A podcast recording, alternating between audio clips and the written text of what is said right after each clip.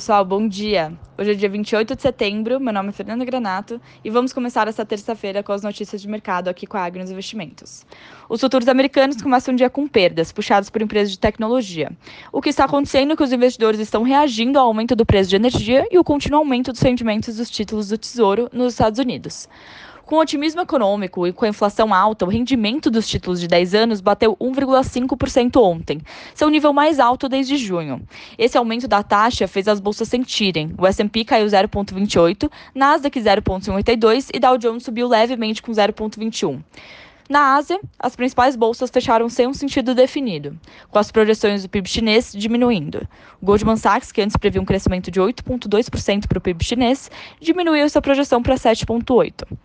O que foi estranho é que as ações da Evergrande subiram no pregão de ontem, mesmo sem o pronunciamento da empresa sobre os títulos vencidos na quinta-feira passada, de 83 bilhões de dólares.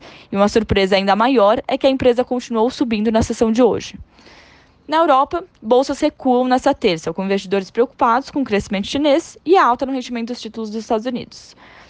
Agora, vindo para o cenário local, Ontem, a bolsa por aqui fechou em alta de 0,27%, com investidores apreensivos depois da declaração da maior empresa listada no nosso índice, a Petrobras. A questão estava em torno de uma possível intervenção na política de preço da empresa, mas Joaquim Silvio Luna, presidente da petrolífera, negou qualquer possibilidade de mudança.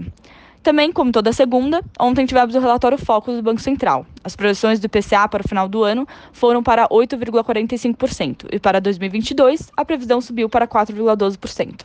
A Selic foi mantida em 8,25% para esse ano e 8,5% para o ano que vem. No lado político, ficamos de olho no andamento da PEC dos precatórios, com votação no dia 7 do 11. Essa semana estamos com a agenda mais tranquila. A atenção está voltada para a alta do a ata do Copom, que saiu hoje pela manhã, e deve trazer mais informações do ritmo da Selic, um cenário de inflação alta aqui.